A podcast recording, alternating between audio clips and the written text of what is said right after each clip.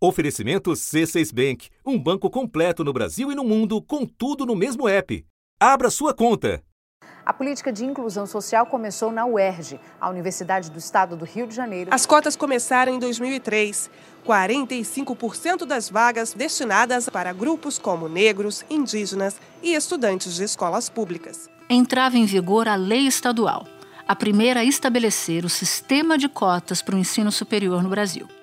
No mesmo ano, de forma autônoma, a Universidade do Estado da Bahia também adotava a ação afirmativa racial. E no ano seguinte, entre as universidades federais. A UNB foi a primeira universidade do país a adotar o sistema de cotas raciais para os cursos de graduação em 2004. Se você não tiver cota na graduação, como é que vai chegar lá em cima? Então foi nesse contexto que ficou claro que o ambiente não era favorável que a proposta de cota surgiu. Quem fala é o professor José Jorge, um dos autores do projeto de cotas da Universidade de Brasília. Esse processo era muito maior, porque também existia o movimento social, o movimento negro já tinha proposto na Marcha de Zumbi em 95 que tinha que ter propostas na área de educação. Qual é um país que tem dois grupos étnicos ou raciais praticamente do mesmo, da mesma proporção, como 48, 46, e que um deles reduziu outros a menos de 1% no mundo acadêmico? Mostre-me qual é o país onde isso existe. Mas veio a reação. O então Partido Democratas, que hoje integra o União Brasil, questionou a constitucionalidade das cotas no Supremo Tribunal Federal. Da corte saiu a sentença. O Supremo Tribunal Federal aprovou por unanimidade a adoção da política de cotas raciais nas universidades públicas. Joaquim Barbosa disse que as cotas ajudam a combater a discriminação não se pode perder de vista o fato de que a história universal não registra, na era contemporânea, nenhum exemplo de nação que tenha se erguido de uma condição periférica à condição de potência econômica e política, mantendo no plano doméstico uma política de exclusão. Ainda em Brasília, cruzando a Praça dos Três Poderes, o Congresso agiu depois de muito tempo parado. O Senado aprovou a adoção de cotas sociais e raciais nas instituições públicas de ensino superior. O projeto tramitava no Congresso havia 13 anos. A votação ganhou força depois que o Supremo Tribunal Federal considerou constitucionais as cotas raciais e sociais nas universidades. E o executivo deu aval. A presidente Dilma Rousseff sancionou o sistema de cotas para o ingresso em universidades federais. 50% das vagas disponíveis serão para alunos que cursaram todo o ensino médio em escola pública. Desse total, a metade será para estudantes com renda familiar de até um salário mínimo e meio por pessoa. A outra metade será destinada a alunos negros, pardos e índios. A lei estabelecia um prazo de 10 anos para passar por revisão, data que se completa agora em agosto deste ano. O problema é que a lei não define que órgão será responsável por isso. Mas o que os dados já mostram é que esta política deu certo. E em números como os do INEP, em 2012, os negros no ensino superior eram menos de 14%. Em 2018, já eram quase 36%. E segundo a Associação de Dirigentes do Ensino Superior das Instituições Federais, as primeiras a aderir às cotas já são mais de 51% os alunos que se declaram pretos e pardos. Da redação do G1. Eu sou Renata Loprete e o assunto hoje com Natuza Neri é Lei de cotas, uma década depois. Os avanços na ampliação do acesso ao ensino superior, os impactos na academia e no mercado de trabalho e a sua revisão, marcada para este ano. Neste episódio, eu converso com Edson Cardoso, doutor em educação pela Universidade de São Paulo e militante do movimento negro e com Márcia Lima, professora do Departamento de Sociologia da Universidade de São Paulo e pesquisadora do SEBRAP, onde coordena o Afronúcleo de Pesquisa e Formação em Raça, Gênero e Justiça Social. Segunda-feira, 9 de maio. Edson, a lei de cotas completa 10 anos em agosto e eu queria conversar um pouco com você sobre como a gente chegou até ela. Qual foi o contexto em que a lei foi adotada? Nós chegamos a, a ela após, digamos assim, uma longa caminhada, né? Porque é, é necessário, a meu ver, recuar até os anos 80, por exemplo, porque o que aconteceu durante a tentativa do Estado brasileiro de comemorar, no sentido é, meramente evocativo e negacionista que a palavra tomou da perspectiva oficial, comemorar o centenário da abolição em 1988. Ele não considerou o Estado o crescimento do movimento social negro intenso nos anos 70 e em todo o país. Uhum. Então, o trabalho de denúncia das entidades de movimento negro era um trabalho muito importante. Então, quando o Estado veio já no, com a mobilização para constituinte que se fez, enorme, uhum. o Estado, diante do que estava acontecendo, não viu que já havia uma massa crítica considerável no país. Veio com uma comemoração oficial do centenário, incluindo, inclusive, descendentes da princesa Isabel é, no comitê oficial comemorativo. O protesto negro foi fundamental em 88, que se deu nas principais cidades do país e foi de massa. Nossa vinda a Brasília hoje para a fundação da a criação da Fundação Greco Fundação Zumbi dos Palmares e o lançamento do centenário da abolição. Mas eu queria deixar claro que nossa vinda aqui não é somente pelo centenário da abolição, essa coisa festiva. Nós temos uma preocupação que após os 100 anos de abolição, o negro continua sem casa, sem saúde, sem educação. E o que se dizia, 100 anos sem nada, era a palavra de ordem. Hum, é, nada mudou, vamos mudar. Essa era a disposição em 88. Só que não se falava ainda de políticas públicas. Não se sabia exatamente como se ia mudar. A perspectiva era organização da população negra para a luta e fazer denúncia do racismo. Quando isso, e isso você está com o fim da ditadura e a ditadura fazendo uma leitura absolutamente esquisita de que a temática racial não tinha legitimidade no Brasil e que era fruto da ação do comunismo internacional. Quando nós entramos nos anos 90, por exemplo, eu estive envolvido na construção da marcha Zumbi dos Palmares de 95. O que nós dizíamos na época? Chega de denúncia. A denúncia não era mais, em 95, o objetivo da mobilização. O que se queria era políticas. Então, você vai ver que durante toda a década de 90, a reivindicação é por políticas públicas e se voltou exclusivamente para a educação. Tal a consciência que se tinha da importância do abismo, de superar o abismo educacional que se tinha no país. Eu sou a primeira uh, da família, a primeira da minha geração a estar em uma universidade federal pública. Carlúcia nasceu no quilombo Lagoa dos Anjos, na Bahia, onde dividia com a família o cultivo da terra. Estudante de escola pública, ela entrou na Faculdade de Medicina da Federal de Pelotas. Eu, preta, quilombola sendo médica, para mim é uma honra, porque não é uma luta só minha. Aqui no meu quilombo eu observo o brilho no olhar de cada um vejo os meus tios voltando a sonhar, vejo as crianças querendo algo que antes elas achavam impossível, sabe? Começou um processo de abertura institucional para, para o diálogo. E os principais temas onde nós tínhamos acúmulo de movimento negro, esses temas foram os que avançaram primeiro na direção de políticas. Então, é, dessa, é desse amadurecimento que surge a ideia das ações afirmativas e a educação foi a primeira e, e, e, na verdade, primeira e única conquista significativa.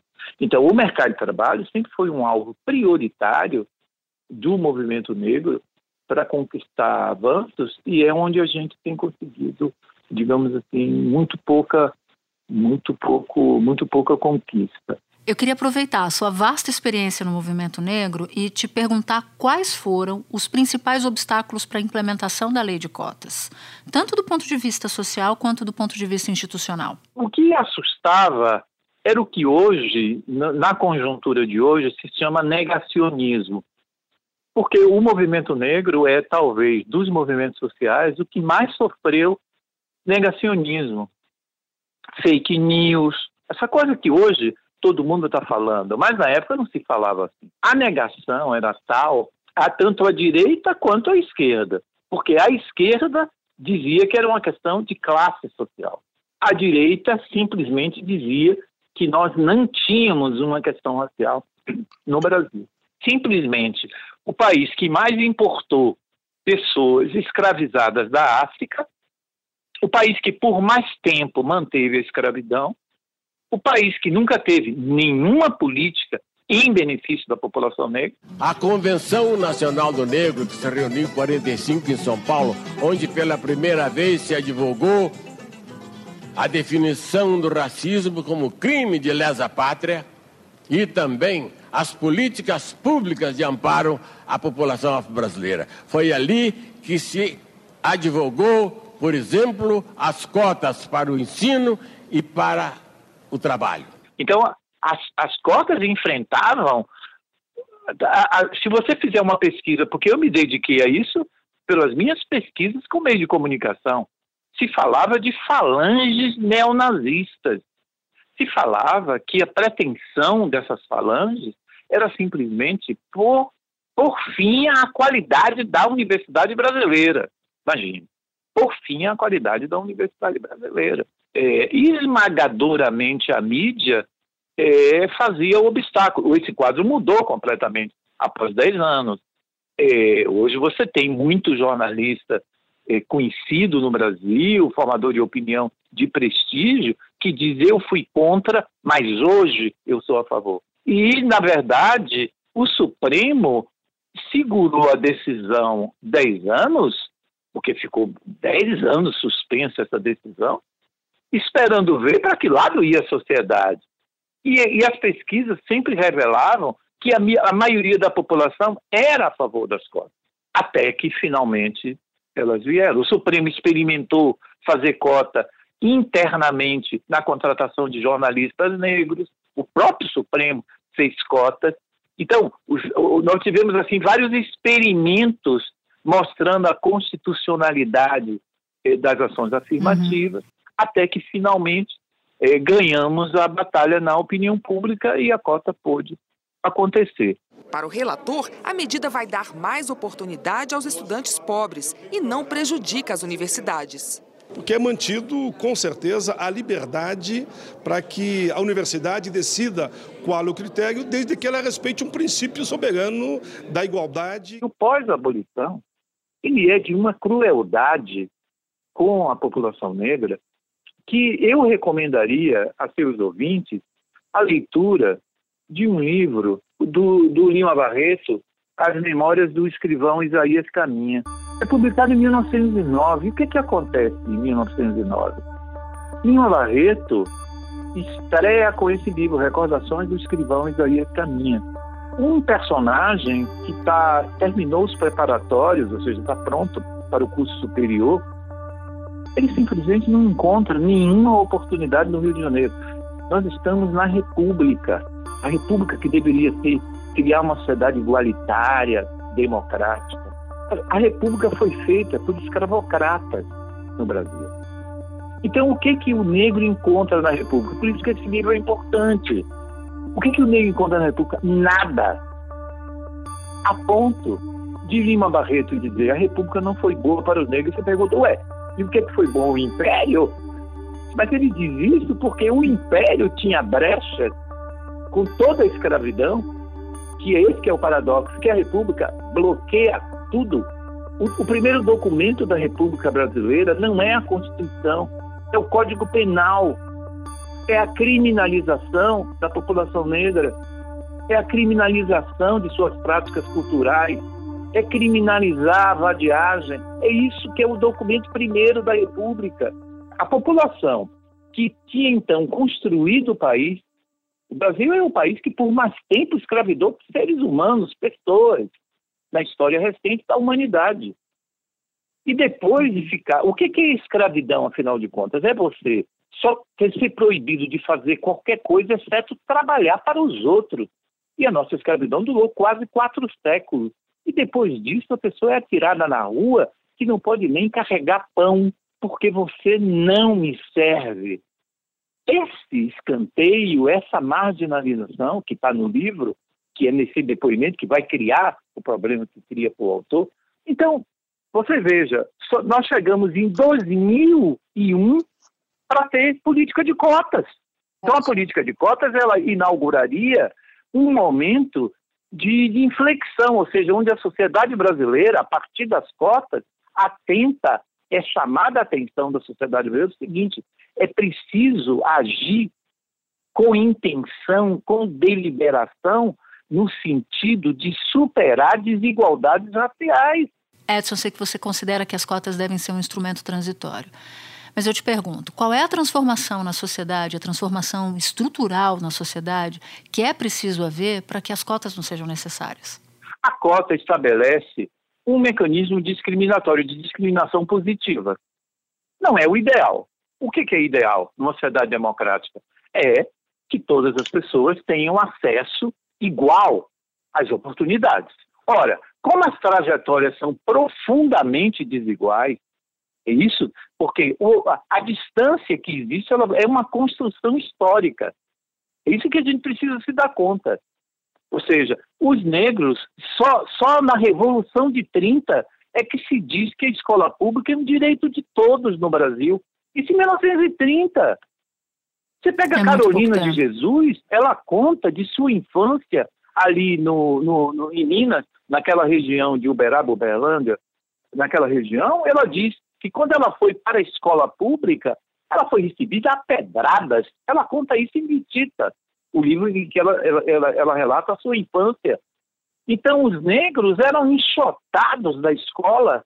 Então, essa, essa subcidadania que não dava acesso sequer igualitário a os primeiros anos de escola pública que fez o número de analfabetos negros. São mais de 11 milhões e 200 mil pessoas que não sabem ler e escrever. Já a variação do analfabetismo levando em conta cor ou raça chama atenção. 3,9% dos brancos com 15 anos ou mais não sabem ler e escrever, enquanto que entre negros ou pardos esse percentual passa dos 9%. E se levarmos em conta a faixa etária de 60 anos ou mais, a diferença de percentual quase triplica.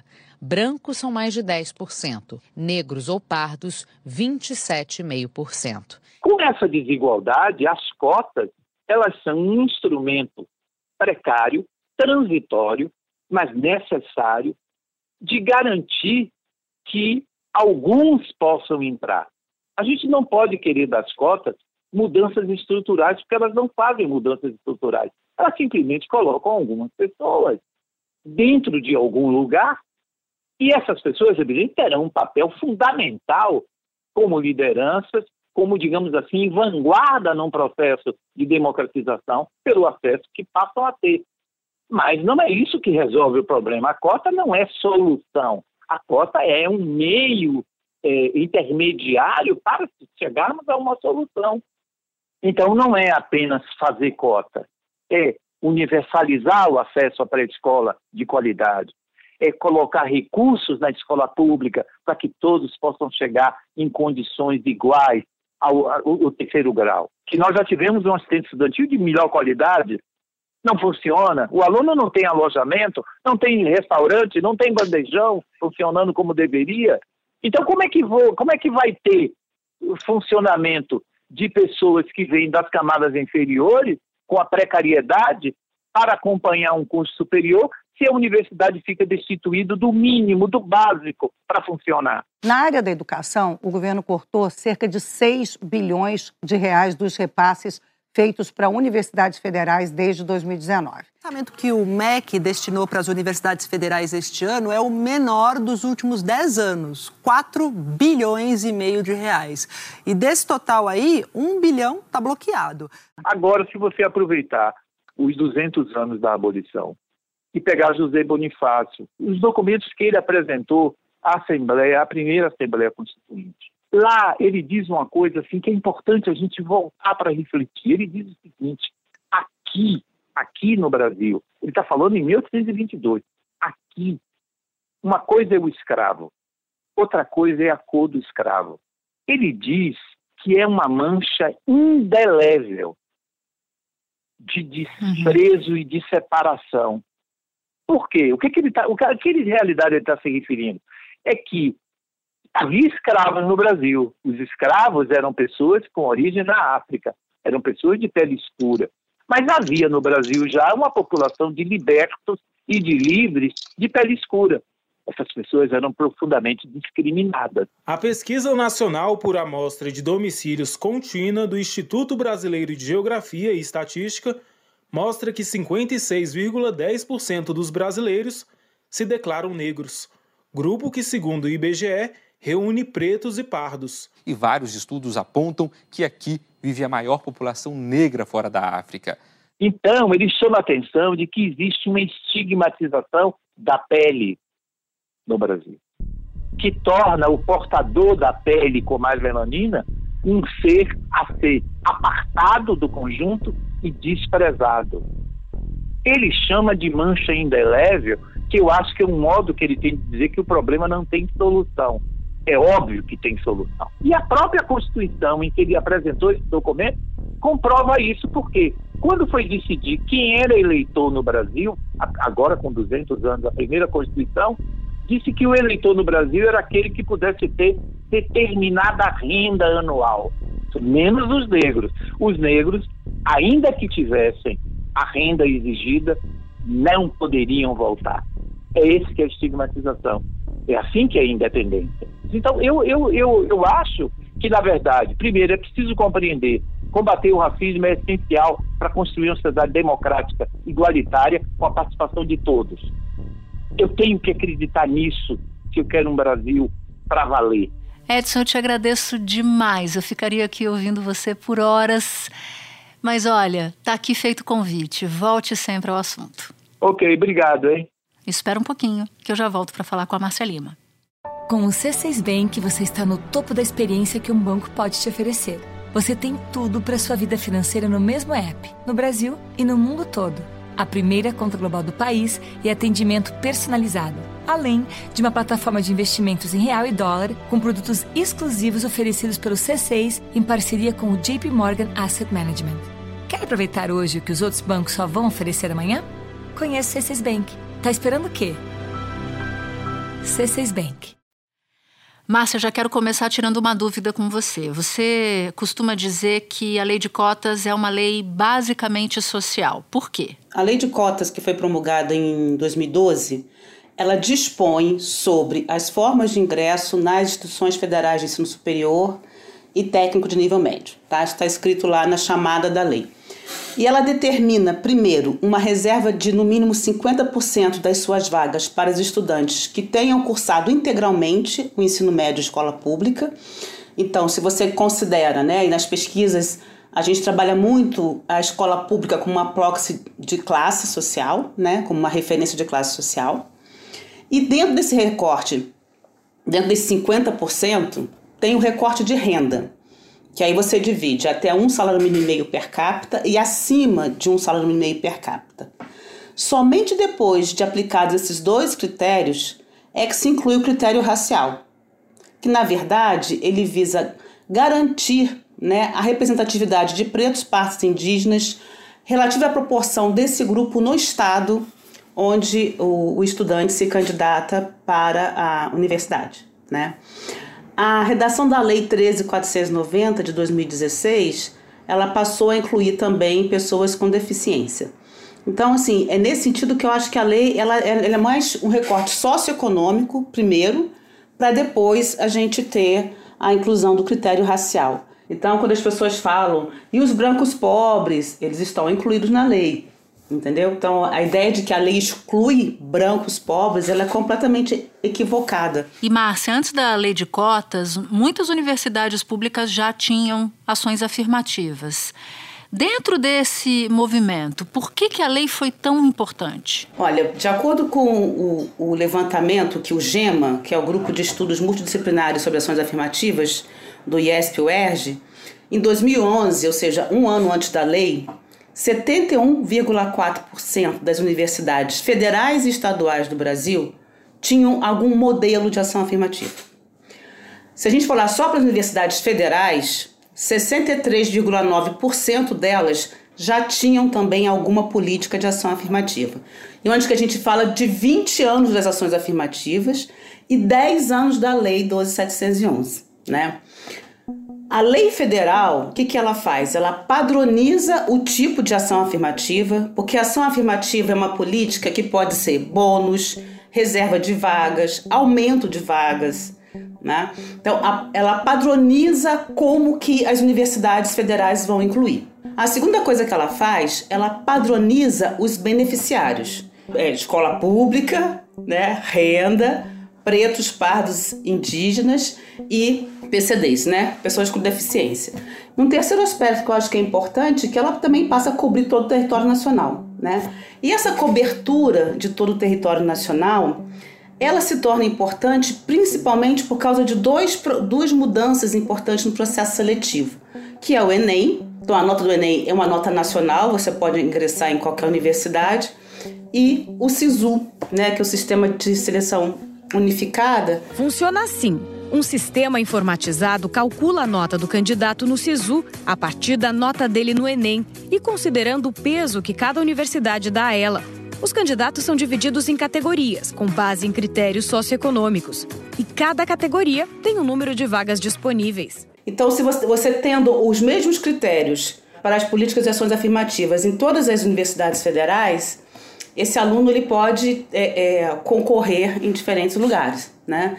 Então, ele aumenta também a chance de ingresso é, dos alunos. Márcia, agora eu queria falar sobre dois artigos da lei. No artigo 6 é mencionado que seria feita uma avaliação da política e no artigo 7 é mencionado que no prazo de 10 anos seria feita uma revisão.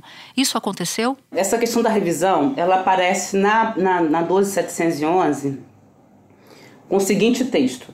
O Poder Executivo promoverá no prazo de 10 anos a revisão do programa, desse programa especial de acesso. Né? Em 2016, sai a Lei 13.409 que altera esse artigo, removendo a competência da revisão do Poder Executivo e simplesmente deixa no vácuo. Ela não, ela não nomeia nenhum outro órgão do governo federal para é, fazer essa revisão. E uma vez que não há na lei a definição da competência da revisão, ou seja, quem é que vai cuidar dessa revisão. E para você ter uma revisão, do meu ponto de vista, é necessário que você tenha uma, uma avaliação. E o governo não fez nenhuma das duas coisas. Ele não definiu a competência, ao mesmo tempo, ele não produziu nenhuma avaliação oficial. E vale lembrar que essa revisão, ela assim, não é imperativa realizar essa revisão. Né? Ou seja, a lei não tem uma validade de 10 anos. Esse texto prevê uma revisão mas ele não condiciona a continuidade da lei a essa revisão, entende? Uma cerimônia em São Paulo marcou o início de uma campanha pela continuidade da política de cotas na educação e no serviço público. Nós estamos colocando esse movimento fazendo dois, duas ações muito claras. Primeiro, sensibilizando a sociedade civil, sensibilizando principalmente o Congresso Nacional de que essa lei é inexorável, é importantíssima e, ao mesmo tempo, nós estamos fazendo uma campanha para recolher um milhão de assinaturas por mais 10 anos que garanta as cotas nas universidades públicas federais. Esse processo todo é um processo que nós, acadêmicos, estudiosos, é que estamos mobilizando, né? Mas não existe... E, e a dificuldade de acessar os dados é enorme, né? Então, ah, é? muito grande. Por quê, Márcia? Ah, essa pergunta vale um milhão. Olha, são várias coisas. Primeiro que tem a ver com a forma como as universidades coletam os dados. Então, por exemplo, os dados dos candidatos. Se a universidade tem SISU, né? Agora as federais todas têm. Então o dado vai, é um questionário do SISU e não é da universidade. É, acessar os dados no governo deste governo federal, a gente dispensa explicações ou, ou maiores detalhes da dificuldade que tem é, de acessar dados. É, a, a, lei, a LGPD também complicou um pouco, embora a, a lei, lei, geral de proteção a de lei dados, geral né? de proteção de dados não ela protege a pesquisa, né? Para casos de pesquisa, os procedimentos são outros e são mais fáceis. Márcia, você é uma das pessoas que mais observa e estuda isso no Brasil. Quais são os elementos que nos permitem dizer que as cotas funcionaram no ensino superior brasileiro? Olha, eu considero a política de cotas uma política muito bem sucedida em vários aspectos. Primeiro, porque se a gente pega o histórico de desigualdades raciais no Brasil, é, dos últimos 20 anos, a gente tem um momento na primeira década de redução dessa desigualdade em vários níveis escolares, no, no desemprego, na renda, a gente tem mudanças. A partir de 2014, quando a gente começa a entrar nesse quadro de crise, que assim, se existe uma coisa que é sensível à política pública e à crise econômica é a desigualdade racial. É muito rápido. Qualquer retrocesso econômico, social no país, os dados de desigualdades raciais, eles gritam muito rapidamente. Nos últimos meses de 2020, especialmente por causa da pandemia, a fome atingiu 19 milhões de brasileiros e 116 milhões conviviam com algum tipo de insegurança alimentar. Os mais atingidos são mulheres e negros. Em 1986, a renda de um brasileiro branco era mais de duas vezes a renda de um negro. O tempo foi passando e a diferença quase não saiu do lugar. Mais de 30 anos depois, para quem tem pele branca, o salário continua o dobro. O que a gente tem muito claro para a gente na pesquisa e, e, nos estudos que a gente acompanha, quem acompanha dados de desigualdade há muito tempo, o dado de acesso ao ensino superior é o mais exitoso de todos eles. É importante chamar a atenção que esse recorte é, racial e étnico da política ele tem, tem nos ajudado a garantir né, que essa política seja bem sucedida para todos, para, para todas as pessoas de escola pública mais pobres, incluindo pessoas negras é, e indígenas na política. Né? Então, acho que esse é, é, um aspecto assim. Ela levou mais estudantes negros para a universidade no Brasil e levou mais estudantes pobres. Entre 2012 e 2016, o percentual de estudantes de escolas públicas nas instituições federais foi de 55% para 64%. E o grupo mais beneficiado pela política foram pretos partos e indígenas das redes públicas, que hoje são mais de 50% dos matriculados.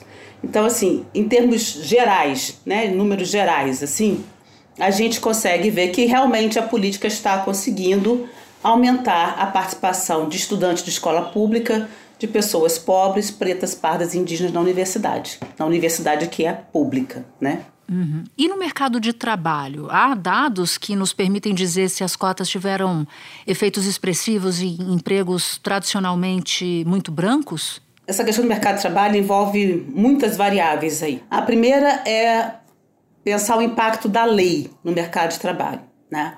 A primeira geração que entrou na universidade pela lei 12711, ela entrou em 2013. Tá? Então, um curso de quatro anos, ela se formou em 2017. É, ainda assim, para começar a ter estudos mais detalhados sobre isso, a gente ainda precisa um, um pouquinho mais de tempo para poder entender a dinâmica mesmo desse efeito. A gente não teve o censo em 2020, que foi. O censo é o único dado que você consegue, que você pergunta. A pessoa fez ensino superior, o que, que ela cursou e o que, que ela está trabalhando agora e quanto que ela ganha. Com esses dados, a gente conseguiria ver, não saberia que serão cotistas ou não, mas a gente conseguiria ver o impacto né, é, do acesso ao ensino superior para negros e brancos no Brasil. Então, o censo está fazendo muita falta para fazer uma pesquisa de grande escala sobre isso. O IBGE disse ao Supremo Tribunal Federal que precisa de mais dinheiro para realizar o censo no ano que vem.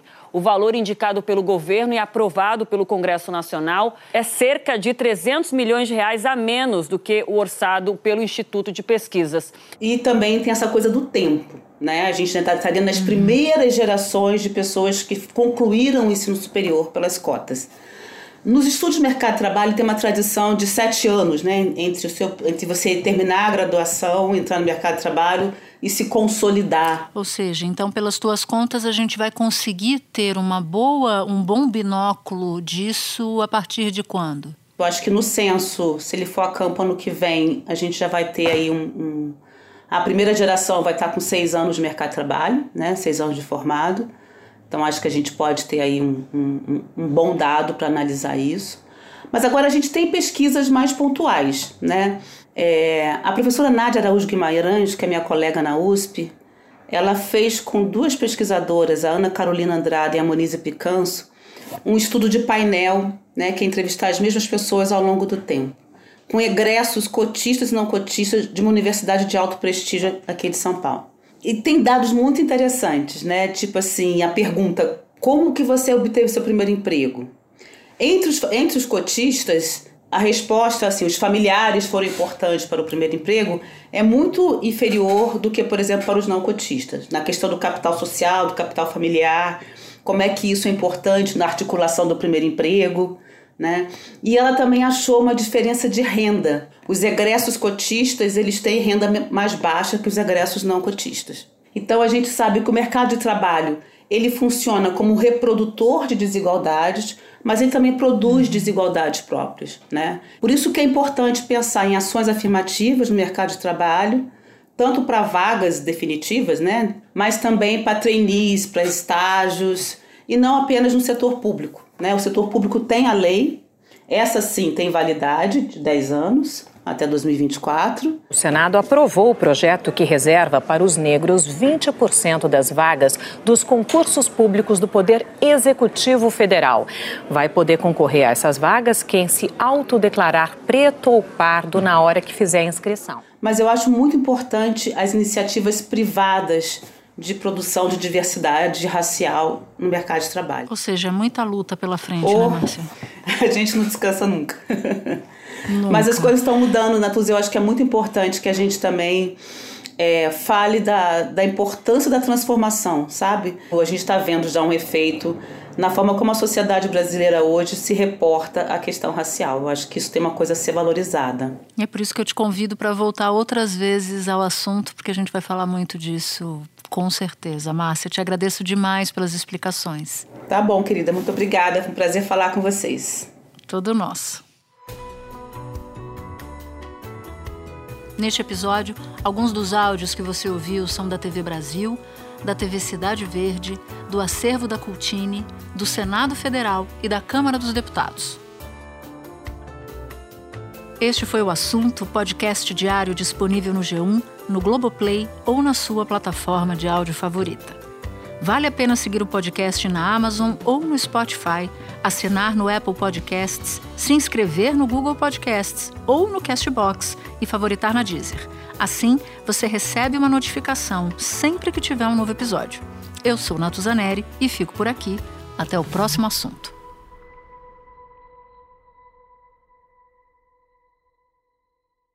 Você no topo da experiência financeira que um banco pode oferecer. Escolha um banco completo no Brasil e em qualquer lugar do mundo. Abra sua conta no C6 Bank.